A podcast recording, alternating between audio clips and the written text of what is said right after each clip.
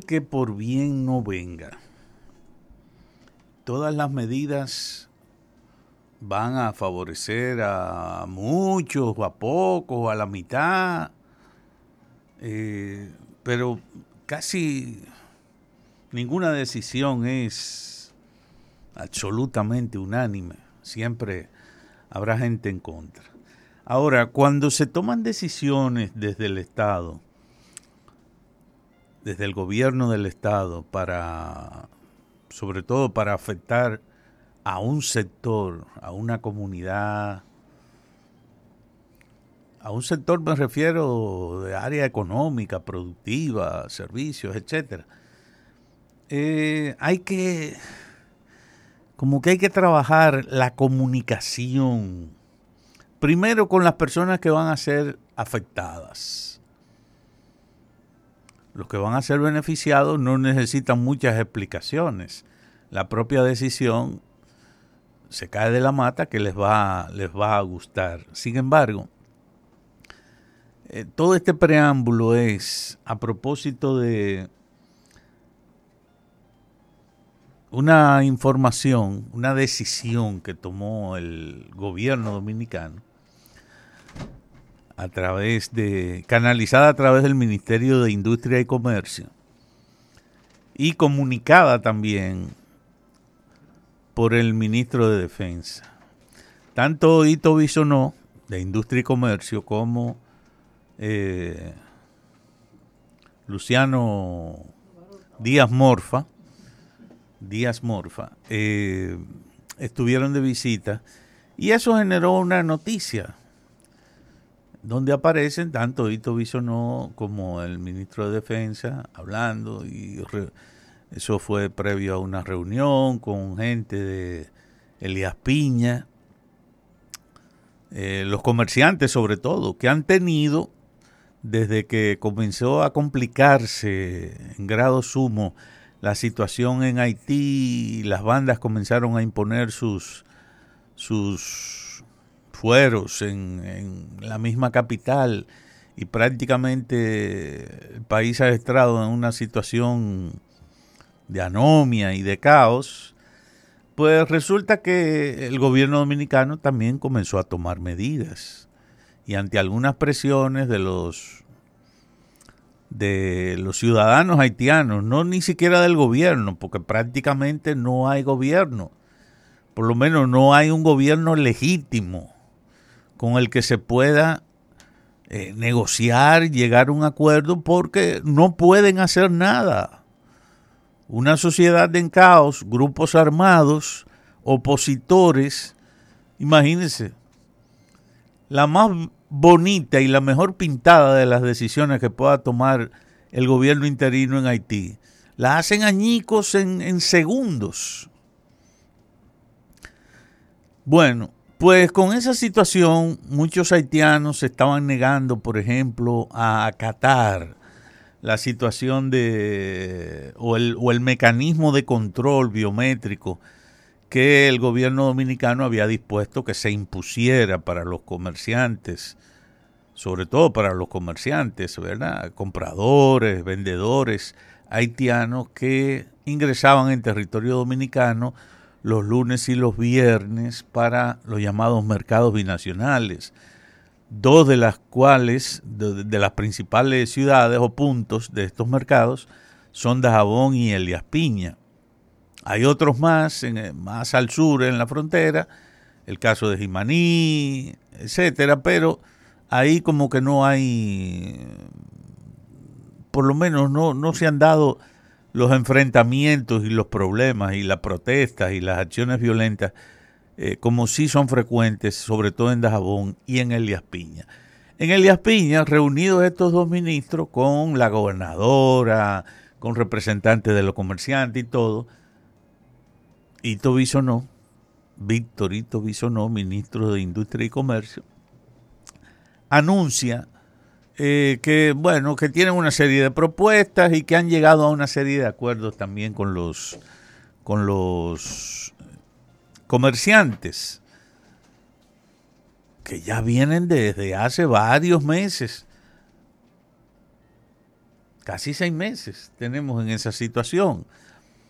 Eh, han, han protestado porque muchos de ellos han dicho que no son comerciantes chiriperos de, una manta o de un saco en, el, en la acera vendiendo eh, medio quintal de yuca o de tal o cual. No, comerciantes que hablan de millones, de decenas de millones de pesos.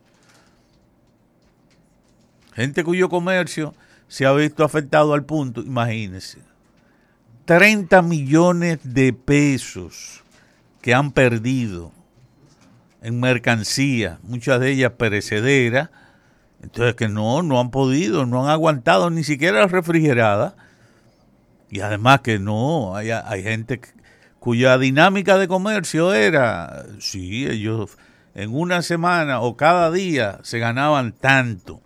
Bueno, pues a propósito de que Ito nos dice que va a haber restricciones en dos de los productos que se comercializan mucho en esa zona y que son del consumo diario, no solamente para los dominicanos, sino también los haitianos. Plátanos, los benditos plátanos de nuestra vida, eh, y arroz. Plátanos y arroz van, son productos que van a estar restringidos. El, dominicano sin arroz y sin plátano. Bueno. No es que no se sí, no es que no se va a vender, sino que van a estar restringida la venta. no como antes, que, todos los lunes llegaba gente. Bueno, hubo un comerciante que lo, lo, lo pintó clarito. Él dice, el viernes pasado el viernes de la semana pasada, él vendió 130 mil pesos de plátano. una sola persona. 130 mil. Pero este lunes, antes de ayer, solamente vendió 15 mil pesos. Óigame. O sea, ese individuo, ese vendedor, no va a estar de acuerdo con la disposición del gobierno por más razones que, tenga el gobierno para, para, eso. Y claro, el gobierno las tiene y la expresó el mismo Hito no la seguridad alimentaria del dominicano. Si muchos productos, como ha pasado en ocasiones, que tienen gran demanda entre los haitianos, le son vendidos a ellos en la magnitud en que ellos la demandan, óigame, va a ser un... Eh, se va a desabastecer, en cierta forma, el mercado dominicano. Entonces la demanda propia no, eh, no va a tener eh, eh, no va a tener el abastecimiento adecuado de parte de esos productores o de esos comerciantes. Claro, ahí viene un problema. Eso lo dice una sola persona. Después muchos otros comerciantes están de acuerdo con las pero a lo mejor no venden plátanos. Sí venderán arroz, ¿verdad? Pero a lo mejor no el plátano. Que cuando hay mucha demanda, ustedes saben lo que pasa, los precios suben. Entonces, ah, si los haitianos hacen, tienen mucha demanda de plátano, lo podrán vender al precio, imagínense, al, al mejor precio posible en el mercado mientras que una demanda tenue, aunque sea sistemática, pero tenue de parte de los dominicanos, a lo mejor no tiene esa presión y por lo tanto mantiene estabilizados los precios o los mantiene a precios más bajos. Bueno, fíjense, por eso digo que cuando se toman medidas como esa, el gobierno tiene que agotar todo el protocolo también. No es solamente conversar con los que se van a beneficiar directamente, y con los perjudicados también, sino que hay que hacer una, una labor de información, que el gobierno explique con claridad la conveniencia de esa medida. No es pura y simplemente tomarla, que claro, pueden, pueden hacerlo, pero va a provocar una reacción inadecuada y como aquí mucha gente, a pesar de todos los medios informativos que hay, hay gente que sencillamente no escucha, no escucha, puede que oiga la enorme cantidad de medios que hay, pero no escucha mucho de lo que se dice. Y por eso, a pesar de que se diga una vez, hay mucha gente que no va a escuchar esa vez que el gobierno dijo por qué se toma una medida y entonces después se va a declarar ignorante haciendo una crítica injustificada. ¿Por qué? Porque sencillamente no sabe por qué se tomó la medida. Lo que sí sabe y siente de manera directa y sin que nadie se lo explique es un efecto negativo en su propio bolsillo,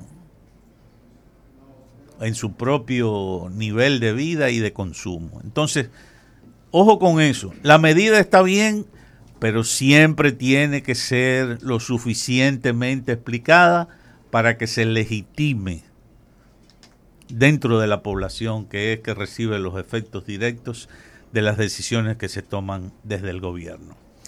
Gracias. Gracias, señor Irujo. Pausamos y volvemos con